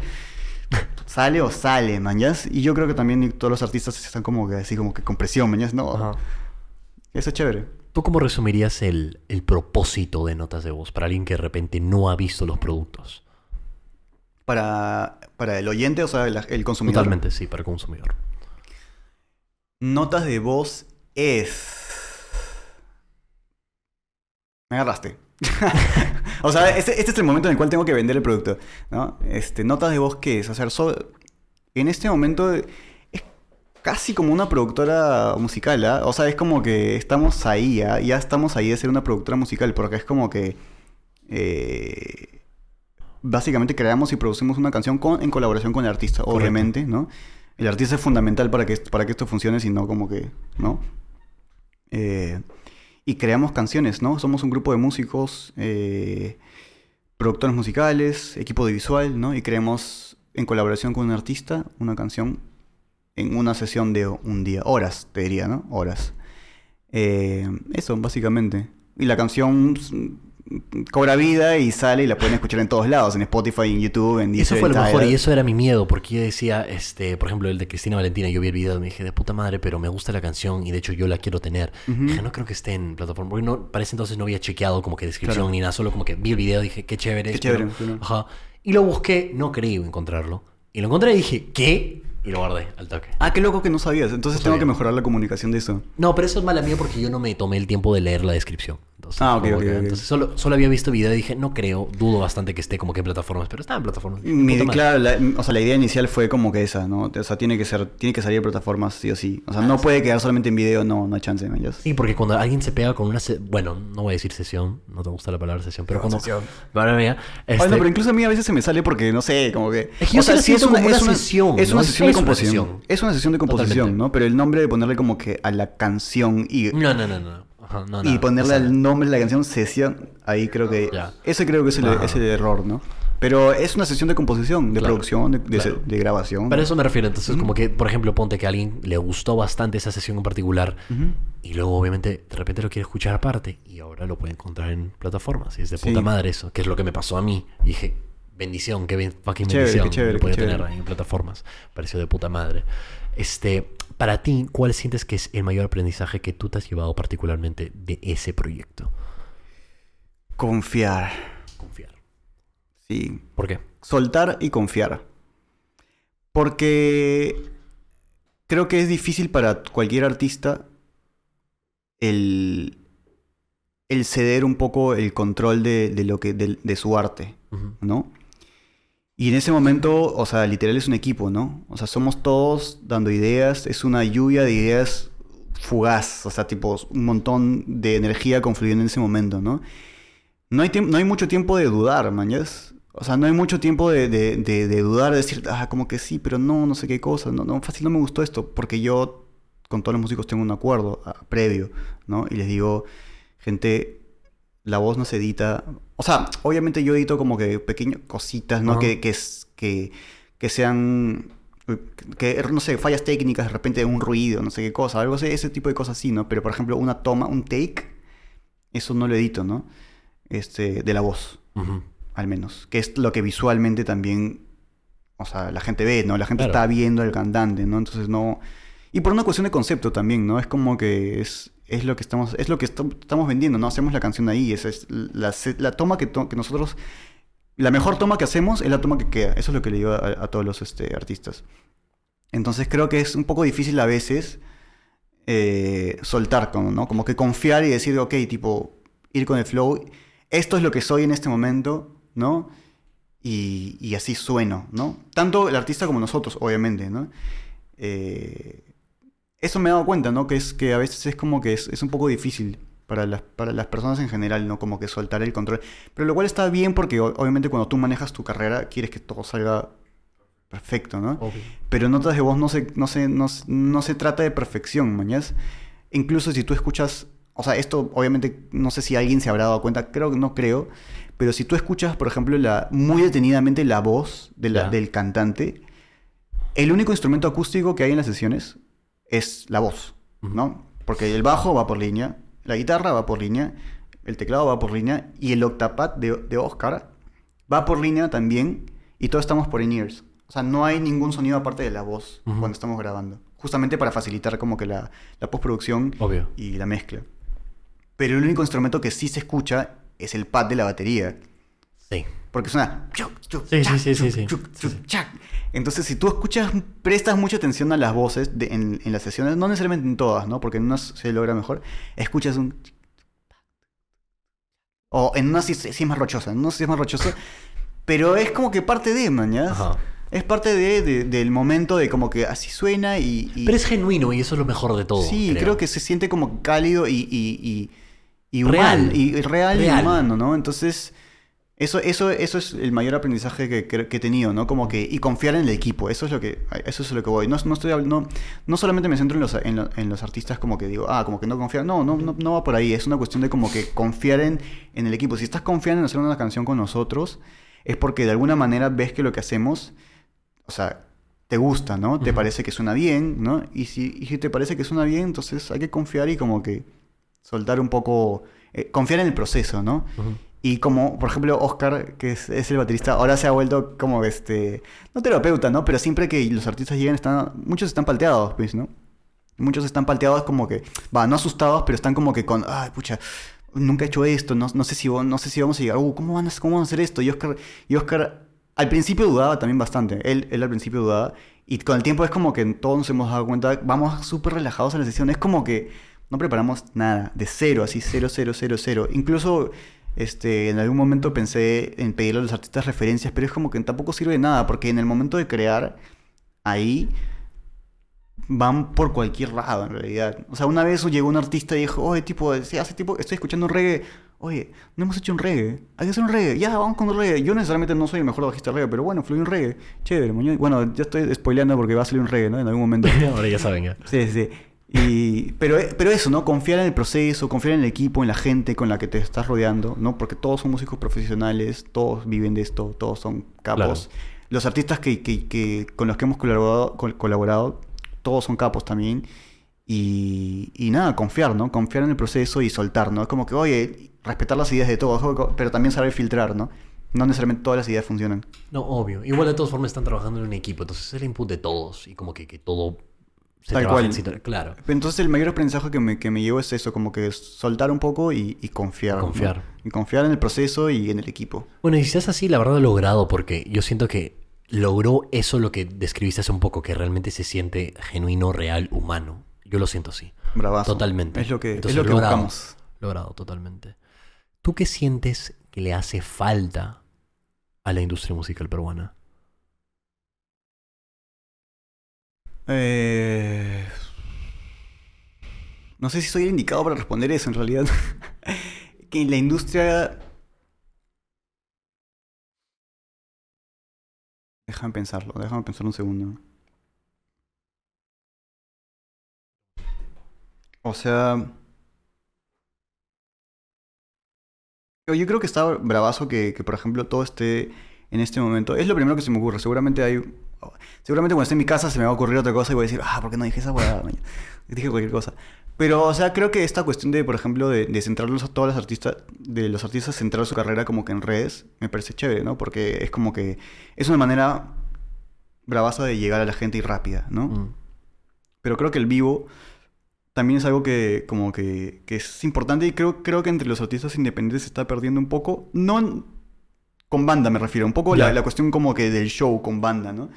Siento que no, no, no, no lo estoy viendo tanto, ¿no? O sea, no, no lo veo tanto. Eso a nivel como que de, de show. Creo que el, el show es una manera de conectar bastante chévere con la gente. Con la gente Y que, que, y que claro. por ahora siento que, que no sé si se está como que visualizando así, de alguna manera, ¿no?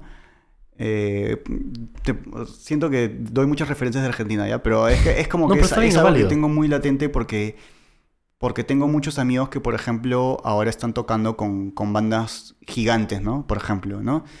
Y, me acuerdo que cuando en pandemia que toda esta onda de- del- freestyle comenzó a crecer y los artistas que hacían freestyle en Argentina comenzaron a crecer, todos ellos tocaban con bandas. Y ninguno quería tocar con la misma banda que el otro tocaba. ¿Por qué? Por una cuestión de diferenciación también de sonido y también por una cuestión de, de- de como que tener más este... Que los artistas, que los músicos estén más disponibles, ¿no? Claro. pero eso ha generado ahora que tipo todos los artistas que tocan internacionalmente, no sé, Litki, la Duki, el Trueno, todos esos, tienen, tocan con banda, uno, tocan con músicos de... eh, tocan con músicos super cracks, ¿no? Y también ha generado un crecimiento en la movida musical de tipo de instrumentistas en Argentina, ¿no? Entonces, como te digo, yo sé que esta- esa cuestión es un- una cuestión de presupuesto también, ¿no? Tocar con banda no es barato, ¿no? Hay que ensayar, no sé qué cosa, pero sí creo que el show como que pff, suma mucho, ¿no? Tener una banda es, es otra cosa que escuchar a alguien tocar con pistas, ¿no? Totalmente. Yo siento, eh, hay, y, y, por ejemplo ahora hay festivales, ¿no? Y hay cosas, conciertos de tipo, de mucha gente urbano que toca con pistas y, y buenísimo, ¿no? O sea, también es bravazo, ¿no? Que, se, que haya más espacios para, para todo. Pero creo que esta cuestión de, de calidez y también de humanidad que te da la banda, siento que es importante que también se le, se le, se le dé... Es un detallito importante, claro. Es un detalle importante. Igual, igual puedes tener tus pistas. O- o- Claro. Es más, lo- lo- los proyectos tipo que tienen más presupuesto y que pueden hacerlo, tipo, tocan con banda y con pistas, ¿no? Ajá. Es, es, es lo ideal en realidad. Clic, pistas, luces, obviamente todo, todo el show completo, ¿no? Y las pistas elevan, o, obviamente, el, el- el show. Pero esta cuestión de banda, creo que sí estaría bueno que, que haya más y que se le dé más bola, porque el público conecta diferente con eso. Claro, totalmente. Sí ¿No? siento que es como que un feeling un poco distinto. Sí te entiendo. Creo que te entiendo por ahí. O sea, notas de voz es eso. O sea, nosotros creamos en, en grupo y es como que. uff, retroalimentación. Igual tampoco me quiero poner como que viejo de. Ah, sí, el- las bandas de- deberían volver como el rock. No, No, sé. pero está bien. Pero porque- sí siento que es, es algo importante y que, y que hace, de, de verdad, hace la diferencia. Cuando tienes una buena banda y tipo tienes esa calidez, tipo al tocar, es, es diferente. Incluso las bandas, bueno, como te digo, las bandas de trap, las bandas de, de- de- que están como que ahorita tipo súper pegadas, tocan con bandas, todas, todas, ¿no? Y es Me- por una razón, claramente. me acuerdo que yo vi a Post Malone en el Lula Palusa con, sin pist- con pistas, brother, y tipo. A mí me, me encanta Post Malone, ¿no? O sea, me Ah. parece chévere, pero como que hablando en un idioma que no entiendo. O sea, yo hablo inglés y entiendo, pero como que en el concierto, como que no, no, sé, no conecto tanto con eso necesariamente. Y sin banda, y decía, "Ah, man, ya, brother. Tela. No, re- no, no lograste esa No conexión. conecté con él. para nada, no conecté, o sea, conecté con las canciones porque la- algunas las conocía y Claro, bravazo, pero no conecté con la energía para nada. El bon saltando por todo el escenario, gritando, "Ah", pero no, no sé, no, no, conect- no, no conecté. En cambio subía, no sé, Marilina Bertoldi con su banda y era como rock, o sea, increíble, ¿no? Es otro feeling. O Rosalía incluso, que bueno, no subía con banda, pero subió con 16 bailarines, Ajá. su DJ y tipo un brother tocando teclados y era como que, wow, otra cosa, mañana, o sea, Igual estás conectando de otra forma. estás conectando pero igual, ¿no? Esta, esta, esta humanidad, ¿no? Eso. Creo que esa es la palabra, humanidad más que todo. Sí, igual Humanidad. nada, nada en contra de, de las pistas, banco, banco totalmente. Claro. Banco totalmente, chévere. Parece, y también lo puedo pasar chévere en un show así. Simplemente creo que es, conectas diferente. Y creo que es algo que se debería prestar ojito. Ojalá. Buen detalle para que la gente escuche. Totalmente. Sí, creo. ¿En algún momento te has sentido, o bueno, has pensado en de repente realizar ese mismo, este mismo concepto de notas de voz en otro lugar? O por ejemplo, Argentina en este caso. ¿O simplemente es un concepto que te gustaría manejar netamente en Perú? No, sí lo he pensado, obvio. En algún momento, en algún momento me preguntaron, este, me, pregunta- me preguntaban, oye, ¿cuál es la, la colaboración soñada de notas de voz? Y es como que, digo, ah, no me había preguntado eso, mañana. O sea, ¿a qué, a qué podría aspirar hacia Ajá. futuro? Y es como que digo, no me lo había puesto a pensar. Y, me decía- y alguien me decía, pero por ejemplo, si Gianmarco, tipo, te- en algún momento, imagínate que, notas de voz se vuelve gigante y tipo Gianmarco, y la harías, y yo como que, Pues obvio, ¿no? ¿O no? yo creo que sí, ¿no? O sea, no, o sea, y me dice, ya, y me ponían, es un amigo que me ponía ejemplos así, tipo, más. Y, y lo- por ejemplo, ya, viene, viene este, Christian, Yai- Christian Yaipen. Y dice, oye, no sé vos, y yo como que, "Pucha, yo creo que sí lo haría, ¿no? O sea, ¿por qué no? no? O sea, es más, creo que igual lo chévere también de Notas de Voz es que todas las canciones son súper variadas, Mm. porque todos los artistas tienen una onda súper diferente, maña- O sea, Correcto. dentro de la, de la música indie, otras más hip hop, ¿no? Pero creo que eso también nutre bastante el proyecto. Ahorita sacamos una con Adiel, que yo no estuve en esa sesión. La escuché. Es, pucha, es, o sea, es otra onda, ¿no? Es como Sí. que un festejo más moderno, ¿no? No, buenísimo, buenísimo, pucha, es, es, es chévere, o sea, o sea, es otra cosa y, y creo que eso también es, es bacán del proyecto, ¿no? Y no estará cerrado a, a diferentes posibilidades. Totalmente, creo que eso de meterle variedad es muy importante. O sea, en, en ese, en esa sesión, por ejemplo, en particular, me encantó la pista en sí, o sea, bueno, el, el instrumental, pero no me gusta su voz. O sea, por ejemplo, yo a mí personalmente no, Claro, no claro. disfruto de, ¿no? Pero, pero Claro, sí me gustó. Y me gustó que sea distinto. O sea, me Pero te gustó la de. Cristina. ¿Cuál? Ah, sí, me encantó. Entonces, pero es, ahí, es, ahí es chévere porque es como que es un catálogo que tú dices, ah, me gusta esta, me gusta exactamente, esta, es variado, me ¿no? gusta esta, Eso es lo más esto no me importante. gusta, Ajá. ¿no? Totalmente. Bacán, sí. Y, o sea, y ahora también estoy como que nos escriben, nos escriben, o sea, hay gente que nos escribe, ¿no? Ajá. Como para, para, para colaborar con nosotros, ¿no? Y, y estoy como que ahora en el momento en el cual como que elaborar como un formato para, para colaborar con más personas. Porque a veces sí es como que no, o sea, es un equipo grande, mañas. Y, y, y la coordinación es a veces es, es, es un poco pesada, mañas. o sea, no mal, simplemente como que tengo que coordinar con varias personas. Como te dije, tú me preguntaste cuál es la parte más difícil de La coordinación. Y te dije la coordinación. No, o sí te sea, entiendo. Y Especial- ahorita yo estoy ahí full coordinación, estoy hablando con todo el equipo, y coordinando con uno Pero por me uno, imagino, con o sea- el artista en el lanzamiento. le digo Ah, al sí. artista, mira, este es el cronograma de lanzamientos. Me pareció caer, dice que posteaste los screenshots de Milo que no te contestaba porque le Sí. decías, bueno, sale la canción, ya sale la canción, ya sale. Sí, sí, sí, sí, sí. O sea, fue una, fue una estrategia graciosa. De puta madre. No, no, fue, no fue cierto, obviamente. Claro. Pero fue una estrategia no tan chistoso. alejada de la realidad, igual. Porque, Es lo que iba a decir porque, tengo un padre que también tenía una experiencia así media con Milo. Claro, que es, era- Milo es mi amigo, yo lo quiero, ¿no? Este, pero, o sea, a veces, a veces puede demorarse un poco en contestar y todo. Pero, este, pero sí, esa fue la, la estrategia. Y, Ah, qué y bueno, como te digo, la, la coordinación es lo más complicado, ¿no? Entonces, Me imagino. como que no, a veces no me no dan las manos como para tipo estar como que... Y aparte, o sea, estamos en la temporada 2, ¿no? Y ya está todo grabado. O sea, toda la temporada 2 ya está terminada, ¿no? Mm. Eh, ¿Se acabó? Sí, no, no, ah, no. Toda la temporada 2 ya está grabada, ¿no? Y es como que hemos venido una maratón de grabar, grabar, grabar. Entonces estoy como que dejando que el equipo también como que... Break, un breakcito, ¿no? Y, y, luego, y luego retomar también. Porque, o sea, es parte importante de... Creo que en algún momento me lo preguntaste. Sí, estoy pensando antici- muy anticipadamente.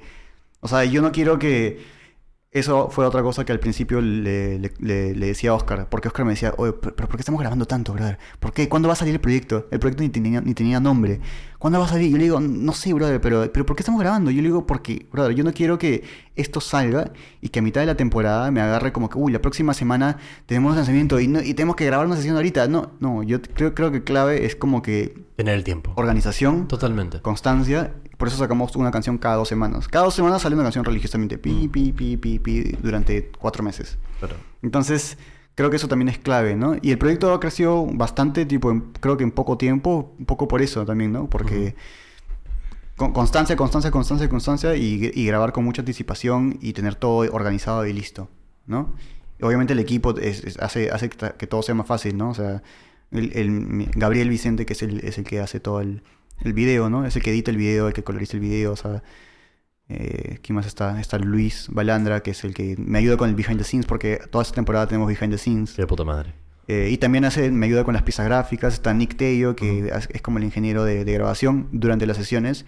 Y está Eric Hansley, se- que hace la mezcla y el máster de todas las canciones. Entonces el equipo ya está como que formado, Formando. cerrado. Es como que grabamos, la sesión pasa por mí. Porque yo hago un proceso también de, de postproducción, ¿no? O sea, si escuchas la sesión te das cuenta que hay cosas que Obvio, no, obvio. no fueron así. Es para un poco embelecer el, el nada, algunas cosas. Y de ahí a mezcla y yo- todo el equipo ya está armado. Claro. Entonces eso hace que sea todo mucho más fácil, ¿no? Pero igual de todas formas es bastantes personas y obviamente debe ser una joda coordinar tiempos más que todo con toda esa Olvídate. gente. Es como que sí, me imagino. O sea, cualquier persona que tenga un equipo grande te puede decir que es un pain in the ass. Totalmente. Que, tipo, un, un ensayo, un ensayo con una banda grande es, oh, Ah, Me mano. imagino, me imagino. Y yo felizmente tengo una cualidad que sí puedo presumir de ella, que estoy bien hincha pelotas. O sea, bien hincha pelotas en el sentido de, de si, si estoy como que atento y es como que digo, oye, gente, oye, Tienes que ser. tengo que Para ser ese tipo de cosas tienes que ser. Oye, que ser. Rafi, oye, este, Oscar, oye, Luis, no sé qué cosa. Tengo, y tengo como cinco chats para cosas diferentes. Es que al final ¿no? del día a nadie le importa tanto como te va a importar a ti, creo yo. Creo yo. O sea, Sí, obviamente sí. hay gente que está mucho más dedicado al proyecto, de todas formas, Totalmente, pero que siento que siempre a la persona que le va a importar más eres a ti. Entonces tú tienes que estar jodiendo, jodiendo, jodiendo, jodiendo, jodiendo y jodiendo. Sí, Ni y modo. creo que... Y nada, está funcionando por ahora y todos, está, y todos estamos felices, ¿no? Con, con lo que está pasando. De puta madre. Como hubiera hablado como si fuese muy famoso, ¿no? Pero... No, pero, están es que- haciendo un proyecto de puta madre. Sí, a veces pasa... A veces pasa que- Excelente. Gracias, gracias, querido. Dos últimas preguntas para ti. Dímelo. ¿Cuál es la meta que más recientemente te has propuesto ¿Para con notas de voz? Con respecto a lo que sea? En general, eso es personal. Eh, estoy ideando, bueno, como te dije, el- por concretar, estoy ideando como que estructurando como que el proyecto de notas de voz para poder colaborar con más artistas, ¿no? Porque ahorita, como, como te digo, a veces nos, no, no tenemos manos. Pero entonces para colaborar con más artistas, hacer más contenido, ¿no? Eso estoy, estoy armando también otro formato de notas de voz. Ya. Parecido pero diferente, en otro contexto. Eh, tampoco puedo spoiler mucho porque algo que, no, algo que hacemos bien también es no spoiler nada. Todo el mundo nos pregunta, oye, ¿qué artista sigue? Bueno, mira nomás. Eh, Atento a las redes. Y este... Para con- y bueno, nada, finalizar la, la temporada la temporada 2 con los artistas como que...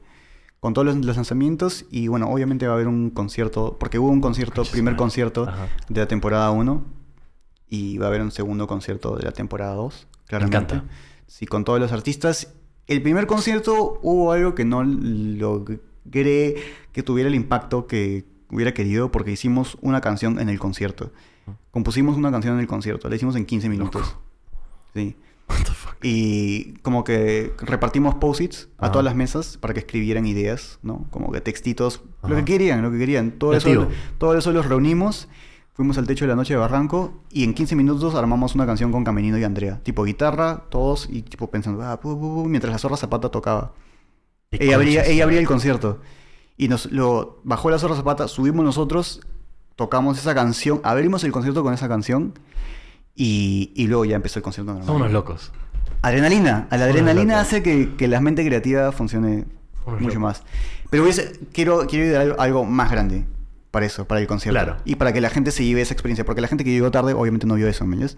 Entonces quiero idear algo más grande, más, más loco y más adrenalínico todavía para la, la gente que esté ahí. ¿no? De repente componer en, en vivo, en el escenario. No sé, mañana todavía no lo Eso sería el ocaso. Sería, sería chévere, sería chévere. Y que la gente participe. Porque para mí es que tomando- importante que la gente participe. Lo dijiste de lo de post-its, me imagino que de repente podrían hacer también con el público, de repente como que tirar post-its y que las personas vayan anotando ideas y Sí. tiren al... Sí, o que alguien suba, no sé. Sería el ocaso. Sería como un show así medio. Un show, pues, ¿no? Un show Pero de, de interactivo, impro. como que dinámico, interactivo, eso está de puta madre, genial, porque conectas mucho más con el público. Creo que es importante llevar eso, como que. Ese, ese mensaje a la gente también, como que cualquiera puede hacer una canción, mañas. De puta madre. Sí. Una pregunta final. Dímelo. ¿Cuál es tu mayor meta en la vida? Uh, estoy en un momento de mi vida en el cual estoy como que ahí. eh, justo estaba hablando con, justo estaba hablando con mi terapeuta. eh, con mi terapeuta. eh, No, tienes que hacer un, un plan de, un plan de, de vida. Justo, justo, justo. Y, y de acá a un año, y de acá a cinco años, y de acá a diez años. Y yo estoy como que. ah, hace poco estuve en. No sé si mi mayor meta de vida en realidad, ¿no? Pero hace poco estuve en Noruega. Ajá. Estuve en Noruega, estuve en Islandia. Ya. Y tipo, y pero estaba, es- anduve por zonas un poco como que no tan, más de, de casitas, ¿no? Más, Ajá. menos urbanas, o sea, más de tranquilidad de campo. Y veía las casas y decía, brother, creo que estoy en un momento de mi vida, tengo 32, no, tampoco estoy anciano, ¿no? Estoy, No, estoy, nada. estoy bien. Pero joven. ya estaba como que, que estoy con una sensación de tipo, uff, qué lindo sería tener una casita, ¿no? Una casita en un lugar así, lejos de la ciudad, tranquilo. Estoy, estoy en un momento en el cual quiero estar tranquilo, ¿no? Quiero estar chill. Y de repente como que poner, un- poner mi estudio en, en- O sea, algo que me, que me he imaginado, por ejemplo, es tener un estudio lejos de la ciudad y que tipo, de repente tener las sesiones de notas de voz allá. Y que tipo, que las sesiones de notas de voz sea como que un- como una especie de retiro. Entonces, tipo, vienen, no sé, dos artistas y tipo, vamos con todo el equipo y estamos un fin de semana. Grabamos ahí, no sé cuántas canciones podemos hacer, todo eso se documenta y sale. Es una idea, ¿no? Tengo que conseguirme la casa. Eh, pero sería, sería algo chévere y lindo para poder lograr con, con el proyecto también, ¿no? Con este proyecto. Emprendimiento, que me han dicho que no es un proyecto, es un emprendimiento, me han dicho. ¿De verdad? Sí, sí, me han dicho como que corrígelo, es un emprendimiento, no es un proyecto. Me parece Pero chévere. bueno, sí, también, claro. De puta madre, me encanta. Ryan, muchas gracias. Rayán. Ryan. Perdón, siempre me... Ya, Ryan. Rayando el Muchas sol, gracias. rayando el sol. Ryan. Ryan, muchas gracias. Gracias, querido. A ustedes. Diles cómo te pueden encontrar en redes. Pueden encontrar notas de voz en Instagram, en TikTok. ¿Miran alguna cámara o no? Si quieres, puedes mirar esta. Pueden encontrar notas de voz en Instagram, en TikTok, en YouTube. Síganos en Spotify, sobre todo Spotify y YouTube son como nuestras, nuestras redes principales. En, en Instagram y en TikTok subimos más que nada contenido gracioso y, y promocionamos las, las canciones. Pero sale una canción cada dos semanas. eh, en Spotify, en YouTube, Deezer, la plataforma que escuchen. Y mi nombre es Ryan Valenza. Un gusto, placer. Muchas gracias por escucharnos y nos vemos en el siguiente episodio. Chaufa.